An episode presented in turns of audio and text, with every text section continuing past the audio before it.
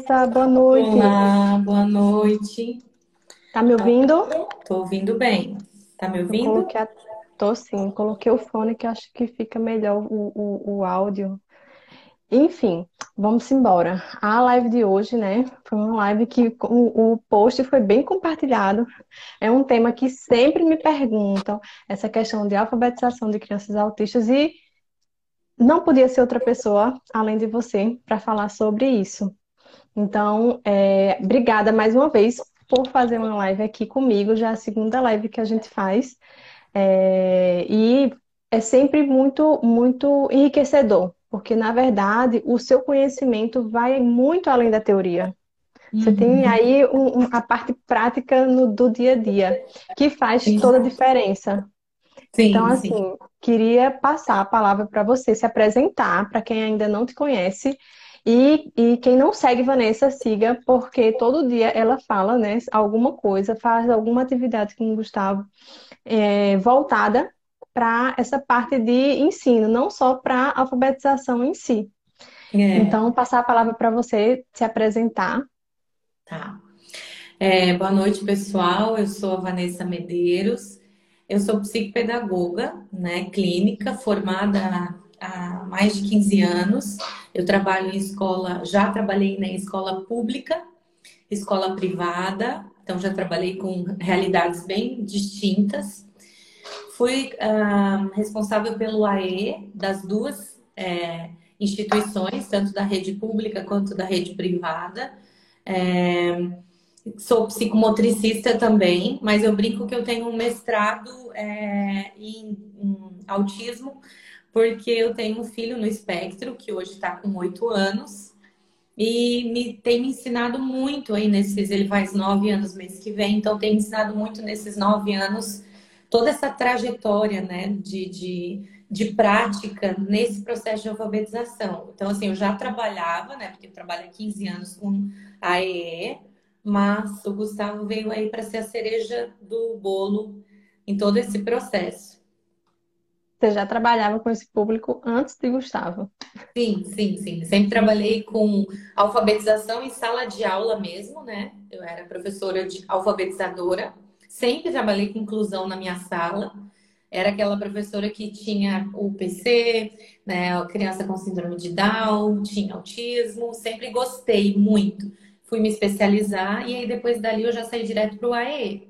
Então ficava, fiquei sempre responsável pela inclusão dentro das escolas, por adaptação de materiais, por construção de PEI, por atendimento individualizado. Então, e aí depois é, eu saí de licença maternidade para o meu segundo filho, quando com um ano e sete meses, um ano e nove meses, ele foi diagnosticado no espectro autista também. Né, para além das crianças que eu já trabalhava.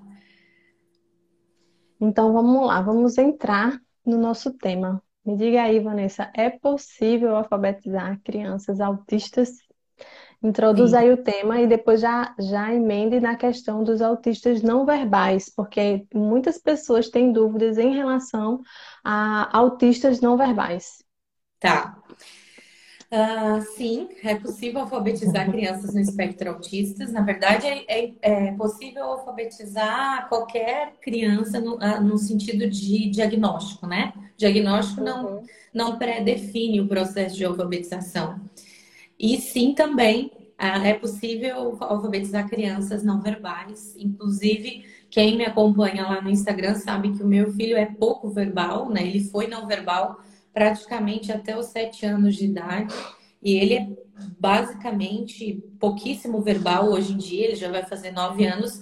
E é possível sim, porque o que alfabetiza, Yane, não é o som, né? Como a gente, ah, mas meu filho é não verbal, ele não vai saber fazer o som que alfabetiza é o gesto articulatório, né? Então, eu, eu posso ter uma criança que não, não emite nenhum som, mas ela, reconhecendo o gesto articulatório, ela vai conseguir entrar dentro do processo de alfabetização, claro, dentro da perspectiva que eu trabalho, que é com a consciência fonológica, né? Que é com o método fônico. Porque existem formas de alfabetizar diferentes, né? A gente sabe que hoje no, que a gente trabalha com crianças em escola, né, típicas e atípicas, existem um, um método global que está dentro do método analítico, né? E o método fônico, uh, silábico, alfabético, que está dentro do método sintético.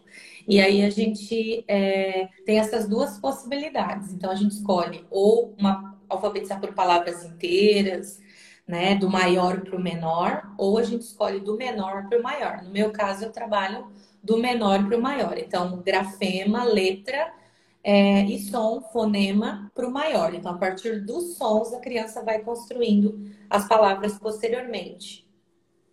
E como é que se escolhe esse método? Porque você falou, né, que são vários métodos. Isso. Assim, eu sei que pela sua experiência é o método fônico, né? Uhum. É o uhum. que você vê na, na prática é o que mais funciona, só Sim. que assim, para quem não sabe, não entende, não é entende assim as diferenças, porque é, vai, vai assim, qualquer estratégia de ensino, né, depende muito da criança. Sim, sim, sim. E aí é que tá, na verdade a chave é a própria criança, né? Eu sempre falo isso. Quem acompanha as minhas lives já deve estar cansado de me ouvir falar desse jeito, mas gente, sempre é, não existe método perfeito, existe o que funciona para aquela criança. Então, para o Gustavo funciona muito bem o método fônico, mas eu já tive crianças que passaram por mim, inclusive eu tenho crianças que estão em supervisão comigo que não se adaptaram no método fônico. A gente tentou, mas não não aconteceu. Então, assim, eu consigo ensinar ela também pelo método global, que é a palavra inteira mas a diferença basicamente é a, a criança, assim. Claro que existem muitos estudos que nos mostram que o método fônico ele ativa várias áreas cerebrais ao mesmo tempo. Então, eu, é como se eu, eu tivesse, eu desse mais oportunidades de sinapses para minha criança que é alfabetizada pelo método fônico, porque ativa a área é, da memória, visual, auditiva, tudo ao mesmo tempo.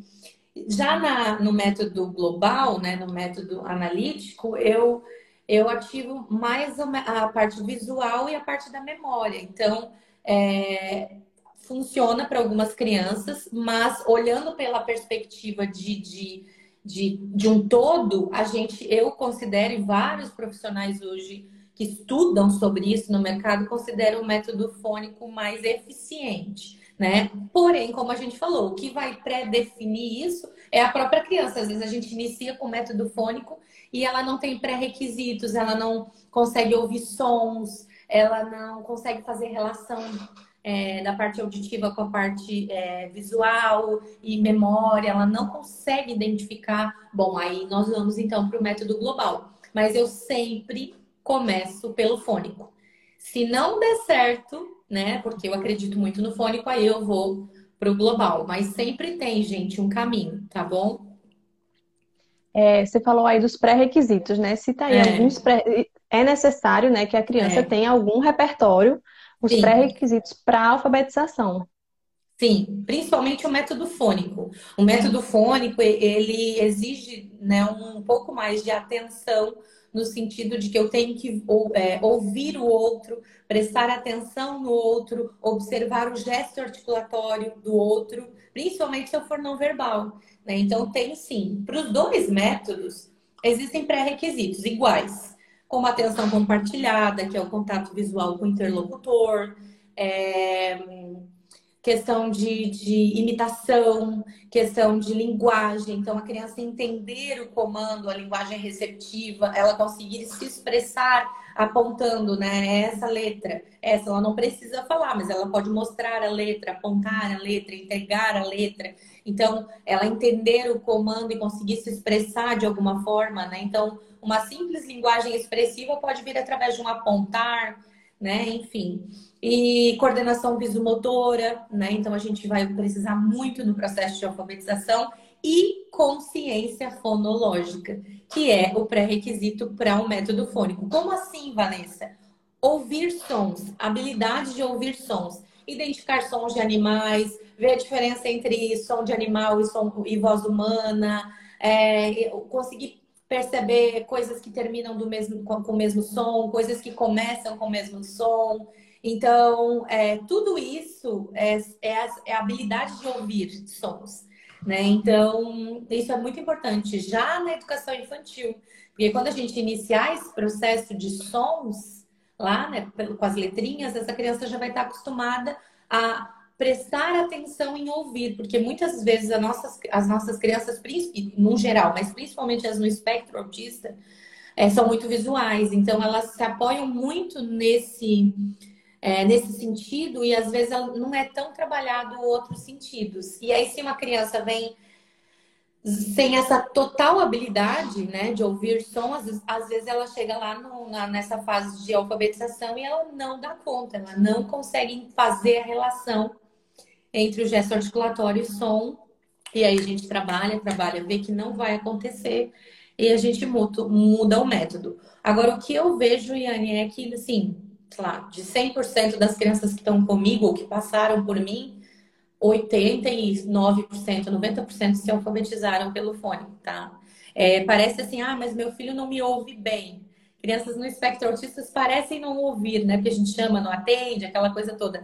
Mas, no geral, quando a gente começa a treinar com eles, eles dão conta sim, tá? É, é, é difícil uma criança não conseguir. Muito pelo contrário, eu tenho recebido cada vez mais crianças que vêm do global e, e não estão conseguindo avançar. Fica naquelas mesmas palavrinhas ali memorizadas, mas não avança o processo, entendeu? Então a família vem para mim, ó, Vanessa, tá escrevendo bola, casa, mola, pato, sapo, mas não sai disso.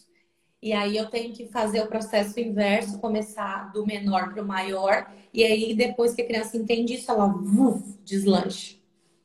E uma coisa importante que você falou, né? Que é, uma coisa é a, a, consciência fonológica, que é assim, a capacidade da criança ouvir sons. Outra Sim. coisa é a capacidade da criança emitir sons. Sim. Então, ela pode reconhecer os sons, Sim.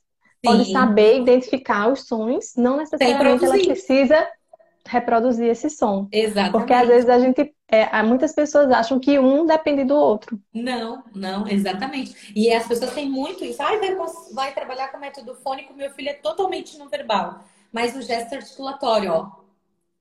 Inclusive, eu faço brincadeiras assim no processo de alfabetização. Que letra é?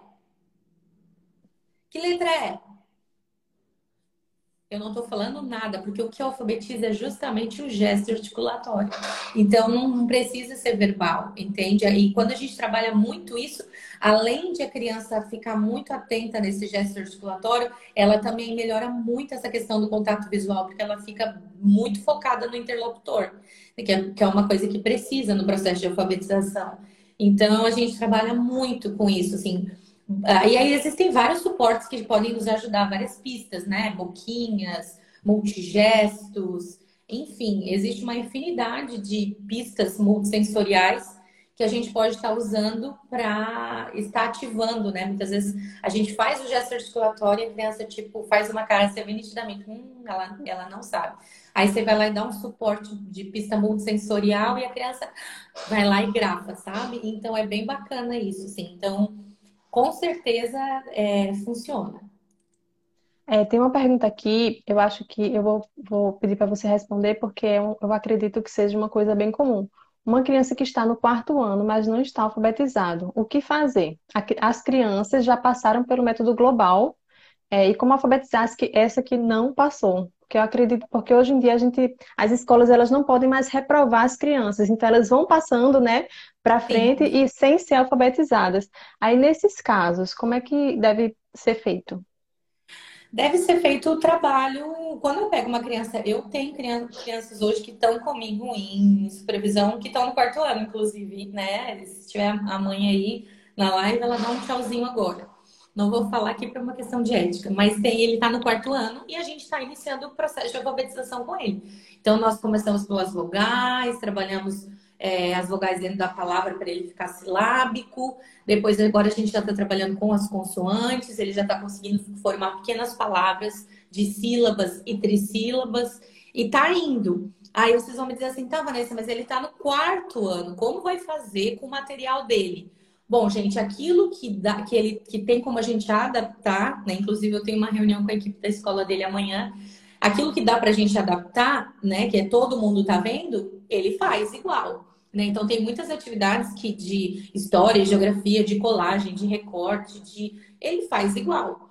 Quando é alguma coisa muito distante da realidade dele, como uma leitura de um texto, uma interpretação, algo muito fora, ele leva um material é, estruturado, que muitas vezes a gente está fazendo, é, potencializando a alfabetização dele em casa. Ele leva esse material que ele já dá conta e ele faz com a T na sala de aula.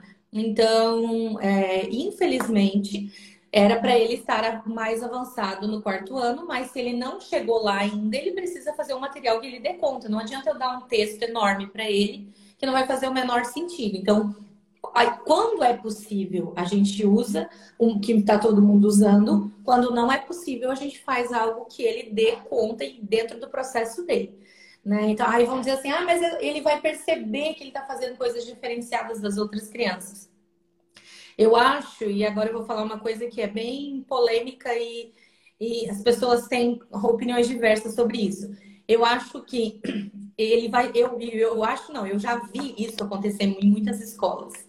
Presenciei isso muitas vezes em sala de aula, que ele se sente muito mais frustrado vendo todo mundo fazer uma atividade e ele está com a mesma atividade na frente, ele não faz ideia do que tem que fazer, do que ele ver todo mundo de cabeça baixa produzindo e ele olhar o material dele e dizer, tá, isso aqui eu sei fazer, entende? E ele fazer. Então vai muito da forma que a gente trabalha com a turma isso, né? E dizer, gente, olha só, cada um faz o seu material, o material é, é individual, uns vão terminar primeiro, outros vão terminar depois, uns vão fazer um, uma atividadezinha diferenciada e tá tudo bem, cada um faz o seu. E pronto, a gente vai naturalizar o processo.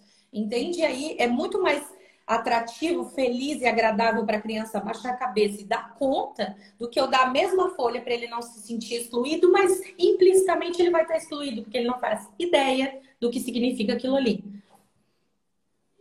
É, e essa questão da adaptação dos materiais, é, a gente sabe que é, deveria ser papel da escola, mas na verdade não é o que acontece, né?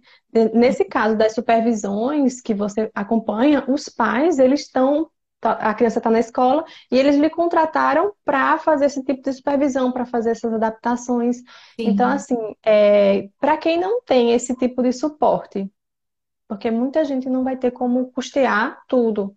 Aí, qual seria a, a alternativa que normalmente você indica para fazer?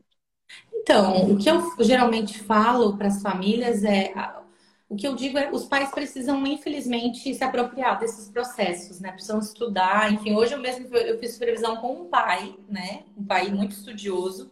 E ele falou para mim hoje essa frase: Vanessa, hoje eu não me aperto mais, eu não me assusto mais se eu ficar sem é, terapeutas, porque eu entendi o processo.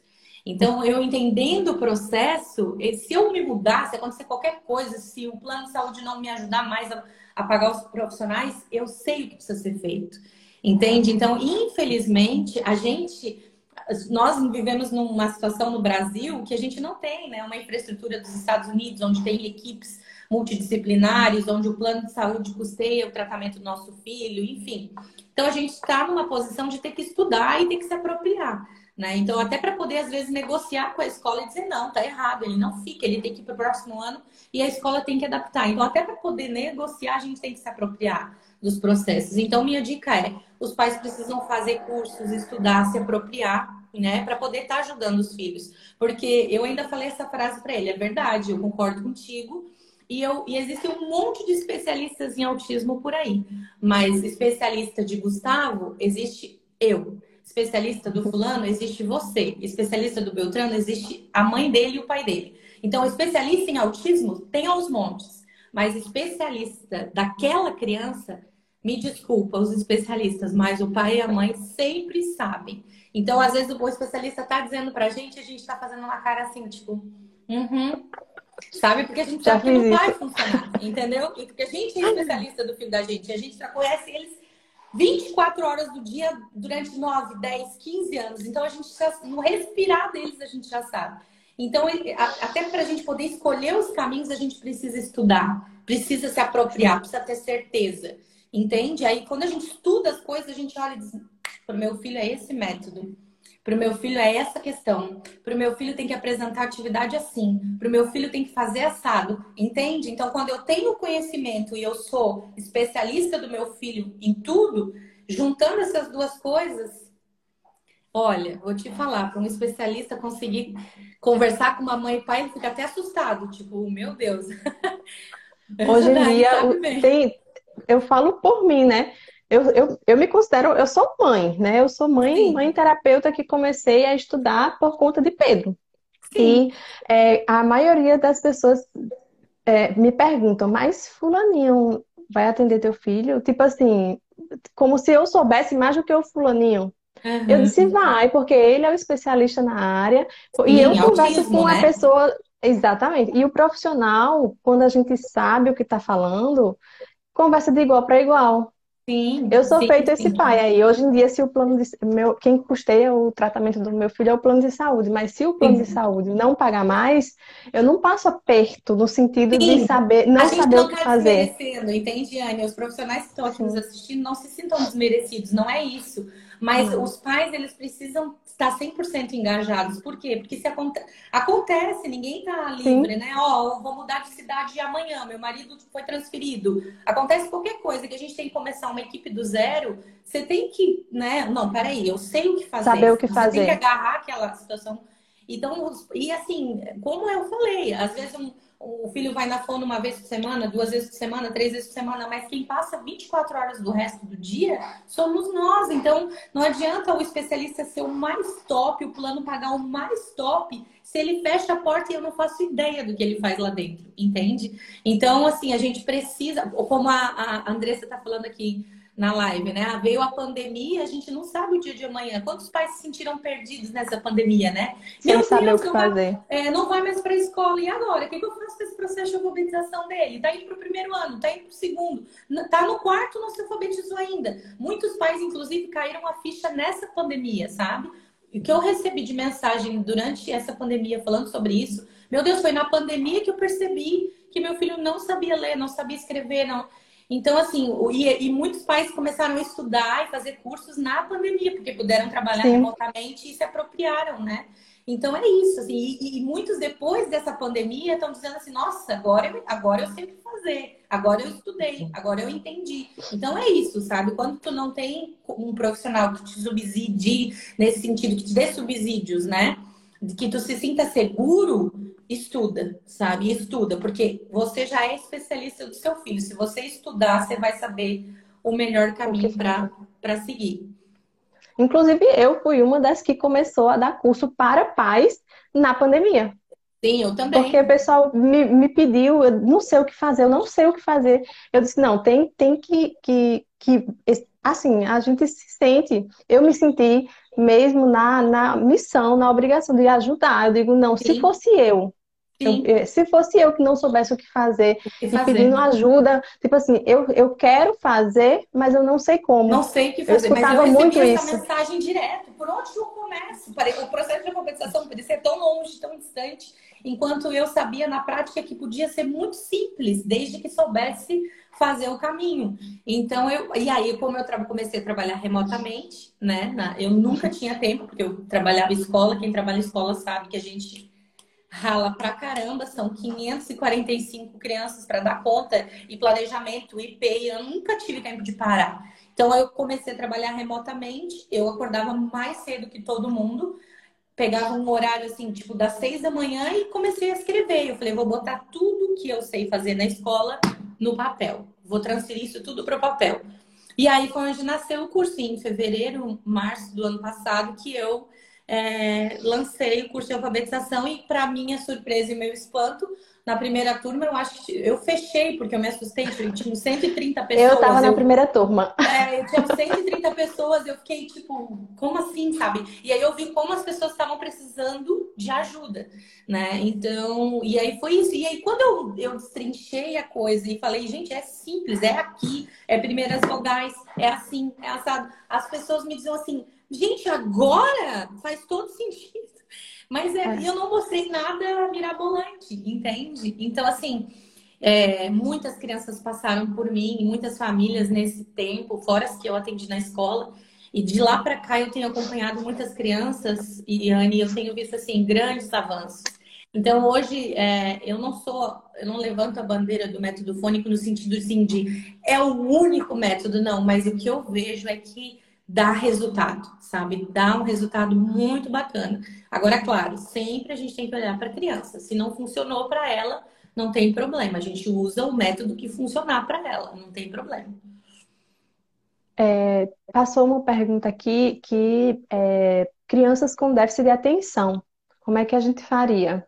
Porque tá. aí com déficit de atenção já seria um pouco mais difícil para chamar a atenção, inclusive para um método fônico. Então, crianças com déficit de atenção têm essa questão, né, de, de, de perder atenção com muita facilidade, né? Então, assim, é... o que a gente tem que fazer? O que, quando eu pego uma criança com TDAH, eu geralmente me torno muito atrativa, sabe? Eu tenho que ser mais atrativa do que o que está passando ao redor. Né? Então, assim, dentro, quando eu estou dentro da escola, tem algumas coisas que a gente faz. A gente coloca essa criança na primeira, no primeiro ou no segundo lugar da, da, da mesa, ali, né? da fila, porque se ela fica no fundo, ela contempla tudo o que está acontecendo e aí ela se dispersa com muita facilidade. Então, a gente coloca na frente, a gente dá uma atenção individualizada. E a gente tem que, se, se a gente está em consultório, em clínica, a gente tem que se fazer muito atraente. Então, o processo de alfabetização, ele vem muito brincando, muito no lúdico e muito no sensorial. Então, no sinestésico, toca na letra, cheira a letra, pega a letra, caça a letra. Entende? Então, geralmente, quando ele é assim, o processo, ele, ele flui melhor, sabe? Eu consigo resgatar essa criança com TEA, essa criança com TDAH, essa criança com síndrome de Down com mais, mais engajamento. Ela geralmente. O que, o que acontece, por exemplo, num TDAH, se eu vou muito no, na parte mesa, teoria, mesa, teoria, eles desgastam com mais facilidade. Desmotiva. Então, é, desmotiva. Eu apresento uma atividade por vez, eu não apresento uma prancha inteira de palavras. Então, eu vou apresentando uma, eu tô com uma, uma um monte de palavra ali, mas eu não vou mostrar para ela agora. Vamos fazer essa, sabe? E aí ela termina aquela palavra, usa algum, alguma coisa interessante ali, um balão, um borrifador de água, algo que seja agradável para ela, puxo outra palavra. Vamos fazer essa agora, do que eu dar uma prancha inteira só de olhar do início ao fim, ela já vai fazer assim tipo, já vai se desmotivar. Então, existem várias coisinhas simples que a gente pode estar fazendo para apresentar essa atividade de uma forma prazerosa. Assim, a gente chama a atenção dela, né? Isso é muito específico do que a criança é, gosta, do, dos isso. interesses dela. Isso aí, por isso que é. a gente geralmente avalia a criança, né? Enfim, para ver o que, que ela gosta, como que ela aprende, né? Porque tem crianças que aprendem visualmente melhor, auditivamente melhor, sinestesicamente melhor. E a gente vai escolhendo as estratégias certas, né? Cris, essa foi a resposta da tua pergunta, tá? Ela perguntou aqui no, no naquela, aqui na interrogação. É exatamente isso que Vanessa falou.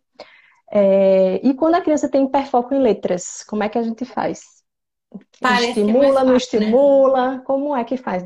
Parece As pessoas que é mais fácil, né? A gente olha e diz assim, ah, as mães chegam toda boba para me falar, ah, meu filho tem hiperfoco em letras. Aí eu fico pensando, ah, é? O meu tinha também, pensava comigo assim, não foi nada fácil. Mas aí eu fico, ah, que bom, claro, gente, gostar de letras é bom, não é ruim. Mas geralmente quando eu pego um, uma criança que tem hiperlexia, o que que acontece? Elas têm muitas vezes um, uma mania muito específica, ou eu vou dar um exemplo: enfileirar letras, organizar letras, montar palavras de forma aleatória, sem saber né, fazer ideia do que está montando. É, gostam de brincar de um jeito específico com as letras, então se você propõe uma variação, ela não aceita. Então existem várias coisas que podem ser tão complicadas quanto uma criança que não conhece nada de letra. Né? Então, é, usar a hiperlexia, ok, a nosso favor, ok, mas não que, não que vai ser um processo mais simples. Então, o que, que a gente faz com uma criança hiperléxica? A gente vai. Sempre a gente faz a mesma coisa, observa como ela brinca com as letras, o que ela faz com essas letras, como ela interage com essas letras e com esses números.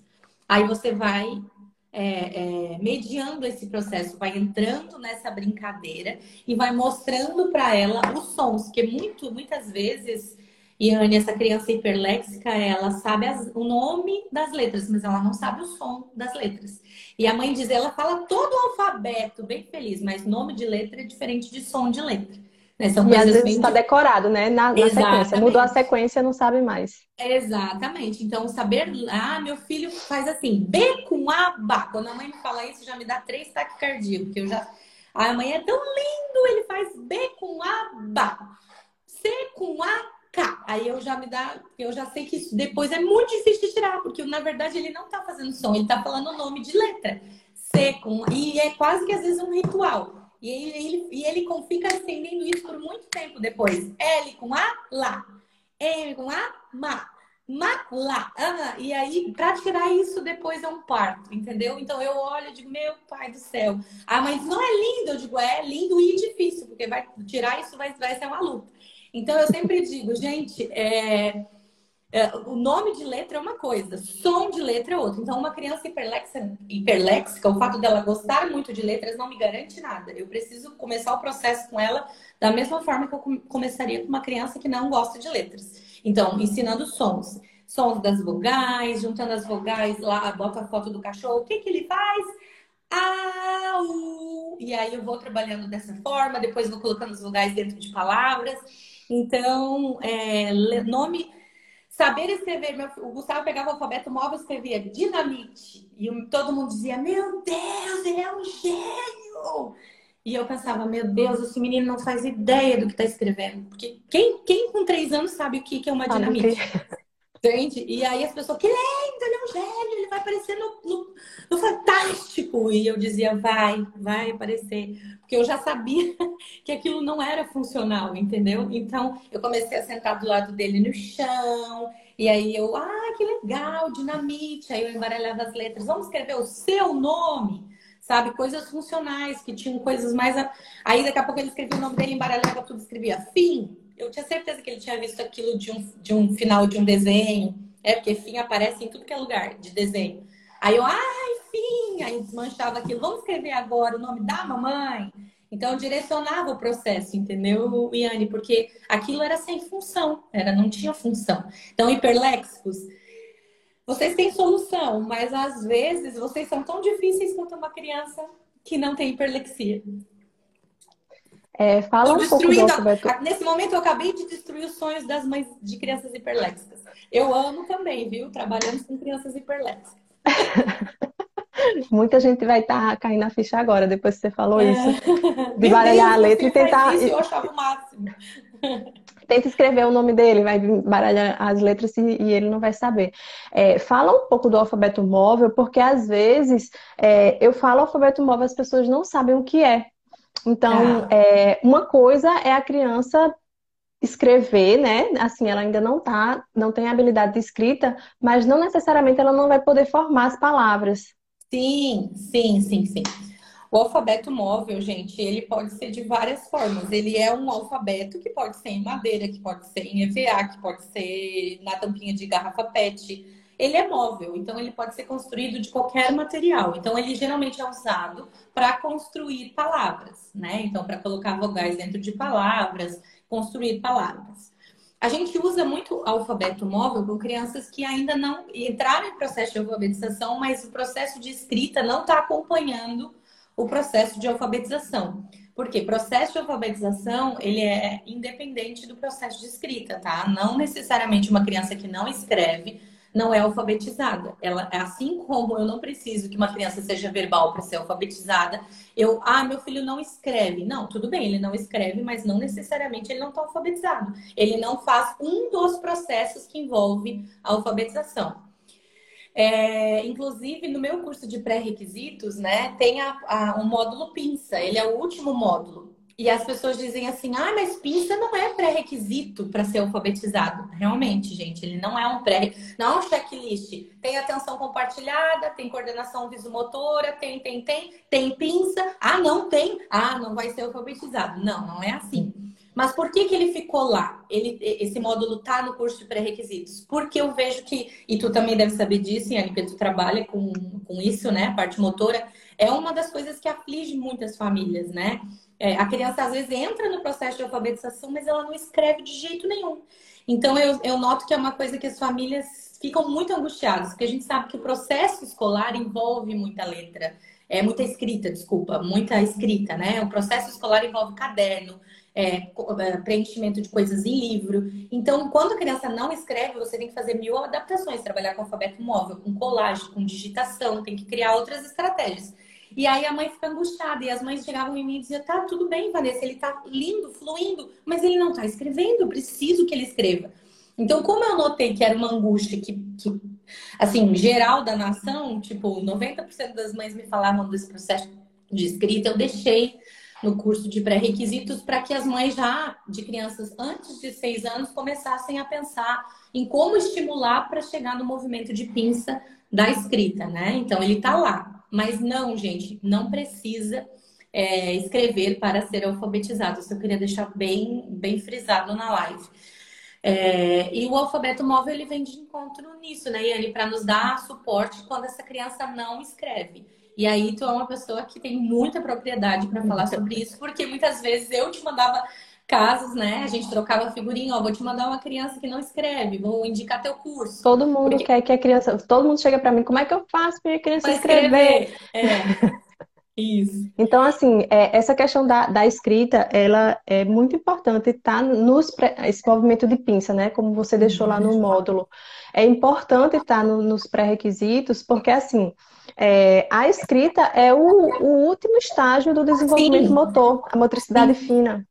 E Sim. essa questão da, do desenvolvimento motor está diretamente relacionado com o desenvolvimento cognitivo, que está diretamente relacionado com o desenvolvimento oral, então, Sim. assim, não, não, não, é, é, as pessoas acham, não, vou, vou é, estimular aqui só a parte motora, é. vou estimular só a parte cognitiva, como se fosse caixinhas Caixinha. separadas. É, uhum. E não funciona desse jeito. Sim. Então, assim, para a criança ser alfabetizada, ela precisa de todos esses pré-requisitos e também os pré-requisitos motores. Então, é, é, não, não tem como não andar junto. Sim. Sim, é o que eu noto também. Tá me escutando agora? Eu tô ouvindo. Tá, não, é porque falhou para mim, mas acho que foi só para mim que falhou. É, e é bem isso que tu tá falando, assim. Então eu senti a necessidade de deixar esse assunto lá para as crianças de menores de seis anos. Mas, claro, eu entendo quando, quando diz assim, é um pré-requisito, tá no curso de pré-requisitos. E meu filho que tem PC, né? E meu filho que tem uma síndrome X e ele não tem a parte motora então ele não tem um pré-requisito para ser alfabetizado? Tem, gente, não tem nada a ver. Mas assim, tá lá para as crianças, obviamente, que organicamente dão conta desse movimento, né? De vão entrar nesse processo de escrita. Mas é, se, se acontece de a criança ter um diagnóstico que organicamente ela não vai dar conta desse processo, obviamente a gente vai adaptar. Hoje em dia, né, de graças a Deus, tem tudo por uh, leitor óptico, é, 500 aparelhagens de tecnologia, tem coisas muito simples, né? Baixa tecnologia como alfabeto móvel, como colagem, como digitação, enfim. Então existem várias formas. Isso não é uma coisa que me preocupa. Quando a mãe diz para mim, ele está avançando, mas ele não está escrevendo, eu digo, gente, mas a gente está no lucro, porque a gente está avançando. O processo de alfabetização ele não depende, não ele não é, não vem encadeado. Claro, se a gente consegue fazer paralelo, Ok, é, mas não necessariamente um depende do outro. E até no processo de alfabetização, a gente bate as fonoaudiólogas que geralmente dão os cursos a respeito disso, elas falam muito sobre isso. Leitura vem antes de escrita. Todo processo Sim, eu acontece ia, antes. Ia falar a, isso agora. É, a, a, escrita ela é só um registro gráfico do que você já sabe, do que você já leu, do que você já, já entendeu. A palavra já está na sua cabeça. Né? Então Sim. a escrita ela é só um registro gráfico. E aí tem mãe que, que aí, ainda cai no meu direct e fala assim, Vanessa, a escola tá me cobrando letra cursiva. Aí assim, aí eu quero me rasgar inteira. Porque a escrita já não é uma coisa, né, que a gente se preocupe tanto no processo de alfabetização. A gente se preocupa com o processo em si. Ainda a escola me vem com exigências de letra cursiva, gente. Eu quero dar um troço, assim, eu quero pular do outro lado da tela, não por causa da mãe, mas por causa das escolas, né? Gente, vamos desmistificar, a letra cursiva é a parte estética da escrita. Não, ela não diz absolutamente nada, né? Ah, que meu filho tem a letra linda, que ótimo, que maravilhoso, parabéns, isso é muito legal. Mas ela é só uma parte estética, ela não diz a respeito de nada dentro do cognitivamente dentro do processo. Então, se meu filho escrever a vida inteira em bastão, meu Deus, eu tô felicíssima, tá tudo certo. Até não, crianças não... típicas Sim. que não tem nenhum tipo de atraso, muitas sentem dificuldade muito, na letra cursiva. Muito. E tem gente que, que tem cada vez mais escolas de crianças de 4 anos fazendo essa exigência, né?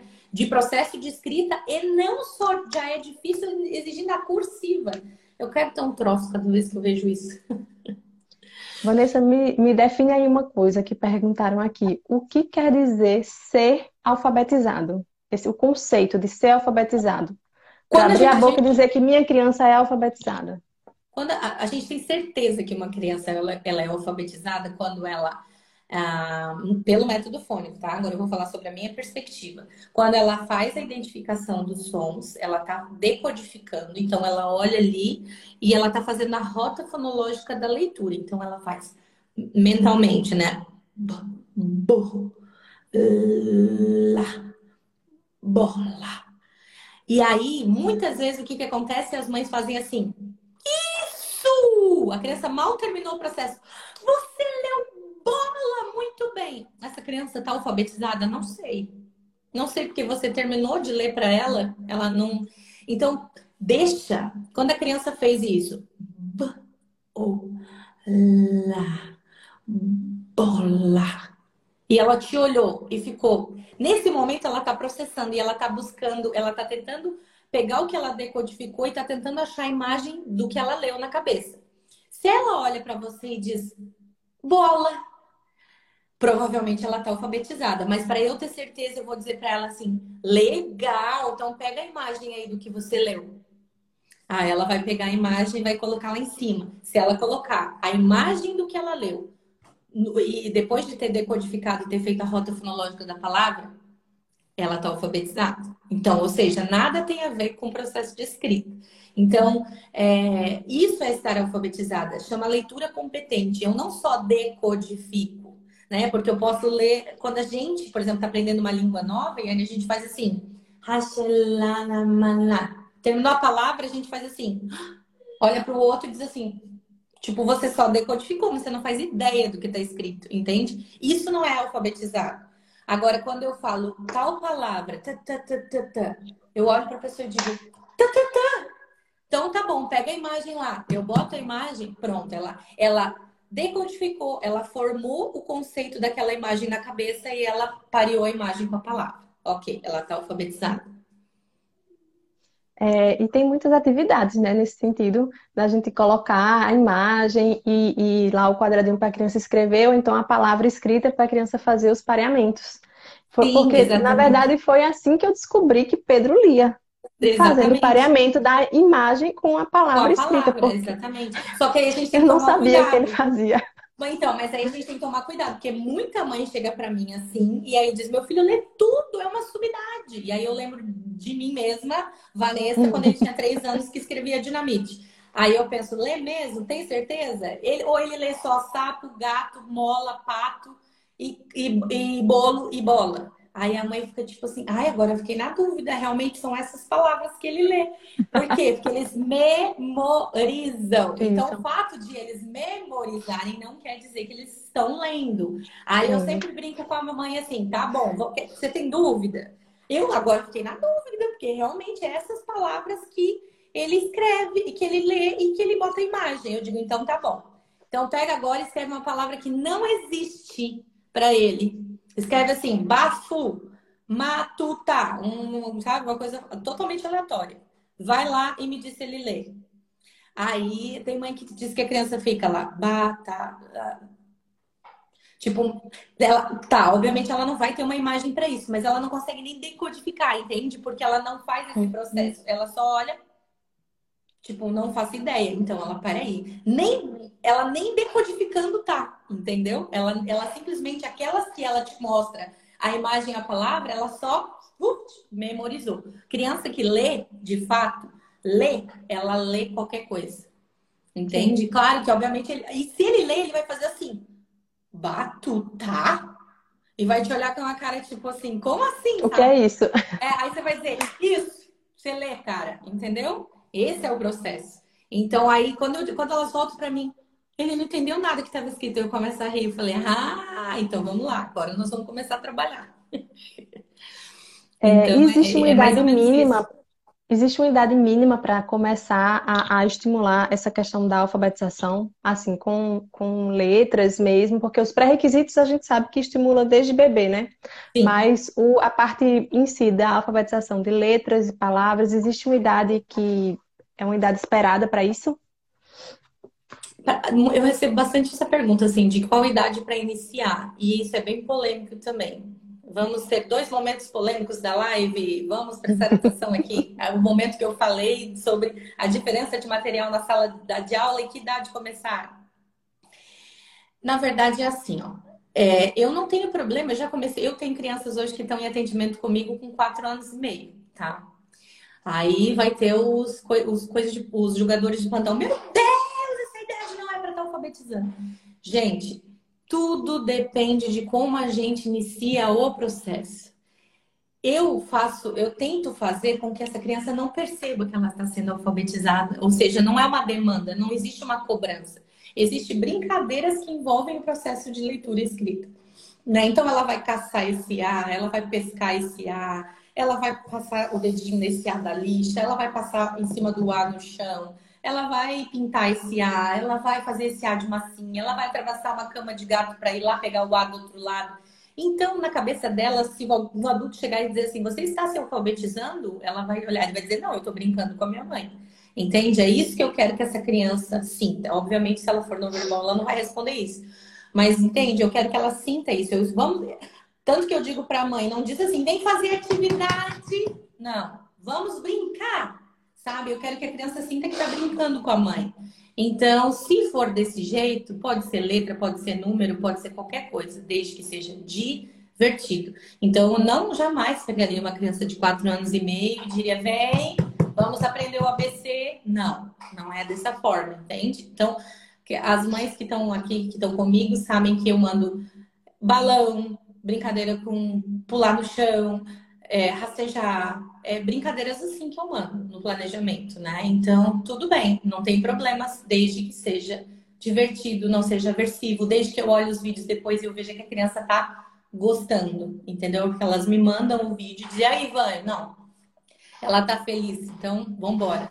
Agora, se a gente vê que tá começando o processo e a criança não tá gostando, tá sendo aversivo, a criança tá chorando, enfim, ela tá com quatro anos e meio, tu vê que ela não tá pronta, ela precisa de pré-requisitos anteriores que ainda não estão 100% formados, vamos esperar e vamos iniciar mais tarde, sabe? Vamos deixar para cinco, cinco anos e meio, seis anos.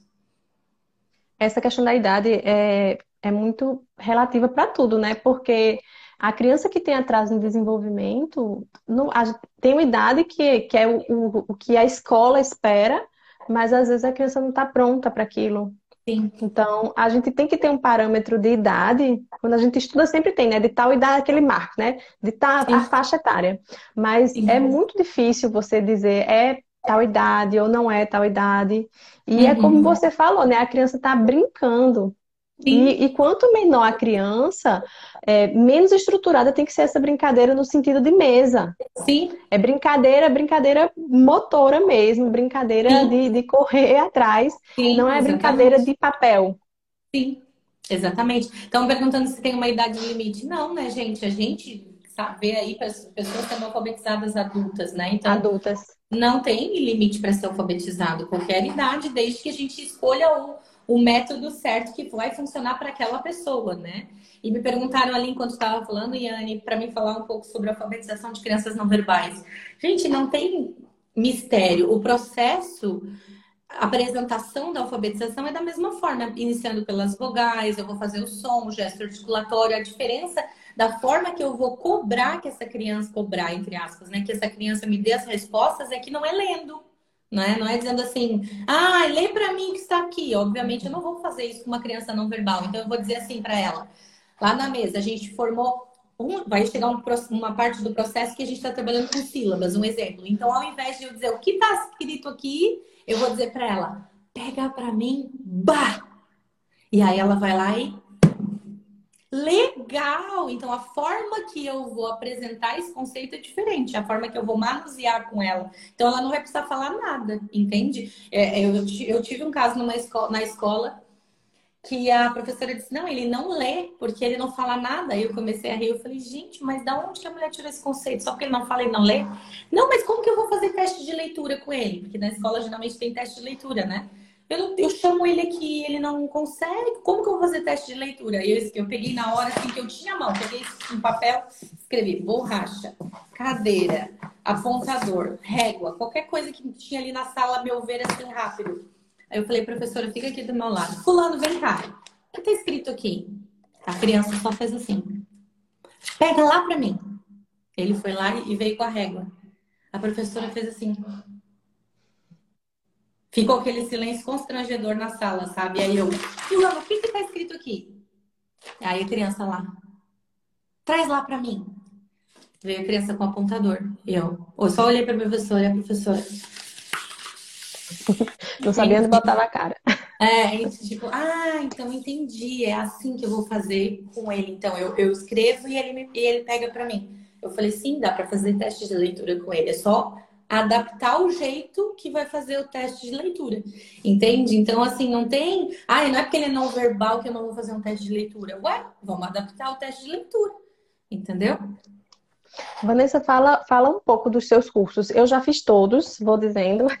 Eu fiz uhum. todos os cursos de Vanessa, inclusive é, durante a pandemia, né, o ano passado, é, vários dos e-books que eu montei, dos materiais, o, o, de número e quantidade, foi tudo baseado nos cursos de Vanessa. Porque assim, a Sim. gente tem que entender o processo, é, como é que a criança aprende, as várias formas que ela pode aprender. Então, assim, eu sou a primeira a indicar os cursos de Vanessa. Fora que é uma uhum. linguagem super acessível. Que é. todas as, todo mundo que não, nem que não tem nenhuma formação, vai entender o que é que tem que ser feito. Exatamente. Então é assim. Hoje eu tenho uh, na minha bio lá no Instagram um curso de pré-requisitos que eu falo o que precisa ter antes de se alfabetizar, né? Esse curso tá lá na minha bio, que, que ele é, é, é vendido por mim mesma, e agora ele também está com o pessoal da Abrapraxia, né? Então a Abrapraxia uh, entrou em parceria comigo para divulgar esses cursos, porque eu fiz os cursos deles, né, para crianças com apraxia de fala na infância. Então eu estudei muito a respeito disso, até porque meu filho, além de autismo, tem, apra, tem apraxia. E aí eu acrescentei essas informações que eu estudei lá no curso de pré-requisitos. Então, e obviamente lá tá gravado em estúdio, né? Eu consigo falar 30 minutos, né? De uma forma bem tranquila, porque não é um vídeo limitado, eu não preciso ficar cortando o vídeo em vários pedaços, enfim. Então lá tem uma estrutura robusta, né? Então quem quer fazer o mesmo curso que eu tenho lá na minha bio de pré-requisitos com o pessoal da Abrapraxia, é só entrar no site da, no Instagram da Abrapraxia, também tá na bio deles, né? Então Abrapraxia, Apraxia Kids Brasil é o nome do Instagram aqui do pessoal que está vendendo o curso de pré-requisitos. E essa semana eles vão lançar também o de alfabetização, que está na minha bio, mas que eles também vão colocar lá no, no, na plataforma deles de venda, que é o curso de alfabetização pelo método fônico para crianças é, com atraso no desenvolvimento. Então, crianças com síndrome de Down, com apraxia de fala, com, com autismo, enfim. É, e, e tem o curso de matemática, que também eu, já está disponível na minha bio para venda, mas logo o pessoal da Abrapraxia também vai, vai, vai Tá catando todos os seus cursos. É. E, e aí, depois, esses são os que eu tenho. Aí depois eu gravei lá também o de alfabetização nível intermediário e o de adaptação de atividades, de algumas atividades escolares, não de todas, né? é, que vai ser disponibilizado nos próximos meses. Então, assim, quem quer já agora, de imediato, tem link na minha bio e tem link na, na bio da Praxia Kids Brasil, Instagram, tá? É só lá olhar os cursos que tá lá, ah, os cursos que, que, eu, que eu propago aí para ensinando os pais. Gente, os cursos, eu quero deixar isso bem claro, tá, Yane, que eu sei que tá acabando o nosso tempo. É, eles são para potencializar o processo de alfabetização em casa, tá? Não é para tirar do terapeuta tudo e ficar sozinho em casa, não. Não é, é um curso tudo... profissionalizante é. para profissionais trabalharem Exatamente. na escola. Até porque... Eu percebo muito um curso voltado para pais mesmo. Isso, a ideia é formar, é formar, né? A ideia é potencializar, dar instrumento para os pais. Mas isso não exime, tem que continuar trabalhando com os terapeutas em parceria, principalmente fonos fonos são, assim, essenciais dentro desse processo de, de alfabetização, principalmente pelo método fônico, né? Então, assim, o curso ele não tem pretensão de, ah, agora eu sei fazer tudo, eu vou sair da fono. Não, gente, ele potencializa o processo em casa, mas tem que continuar com o terapeuta tudo, pelo amor de Deus. Sim. É mais para dar um, um a gente saber mesmo o que fazer e o dar um suporte em casa. Exatamente. E é isso. Eu acho que eu consegui perguntar tudo que me mandaram. É, queria agradecer mais uma vez, Vanessa, você está aqui disponibilizando o seu tempo, né? Sua experiência é, para ajudar aqui, dar uma luz. Às vezes a gente, a gente não sabe quantas pessoas a gente atinge com essas lives. É, e às vezes um, alguma família escuta isso de ai, é por isso, e, e, muda os conceitos. Então, assim, a gente não sabe quantas pessoas a gente consegue impactar com uma live como essa, Exatamente. cheia de conhecimento. A live vai ficar salva. É, e queria agradecer a todo mundo que participou e passar a palavra para você é, concluir o assunto e se despedir. Então, gente, eu acho que é isso, assim, qualquer coisa eu estou à disposição no meu Instagram, que é o underline diário, underline do Gustavo. É horrível esse nome de tanto underline, mas eu não sei tirar os underline, então se alguém quiser ir lá me ajudar, quero botar só o diário do Gustavo. E podem ir lá me perguntar, eu tento ser o mais solícita é, no direct, tento responder todo mundo. E eu gostaria de agradecer o convite, Anne. Às vezes eu digo, ai, não posso, não tenho tempo, porque a vida é muito corrida. Eu, além do Gustavo, meu filho, né, eu tenho hoje supervisão com várias famílias, então meus horários são bem, bem cheios, mas eu realmente fiquei muito feliz com o convite, porque de alguma forma, como tu falou, a gente consegue fomentar um pouquinho as pessoas e elas quererem estudar mais, ler mais, se apropriar mais, que foi o que a gente falou nessa live, né? Os pais precisam se empoderar para poder estar é, tá ajudando os filhos em casa. Então, qualquer coisa no meu Instagram, no Instagram da Apraxia Kids Brasil. Obrigada, Yane. Sim, e você ainda tem vaga de supervisão? Não, não tenho. Não tenho essa pergunta mais, mais feita no meu direct. No momento, não. Até tá um pouquinho escrito ali, porque eu não preenchi os outros dias, que não deu tempo de preencher. Mas os dias estão assim, Anne, ó, tipo, né, cheios, não dá.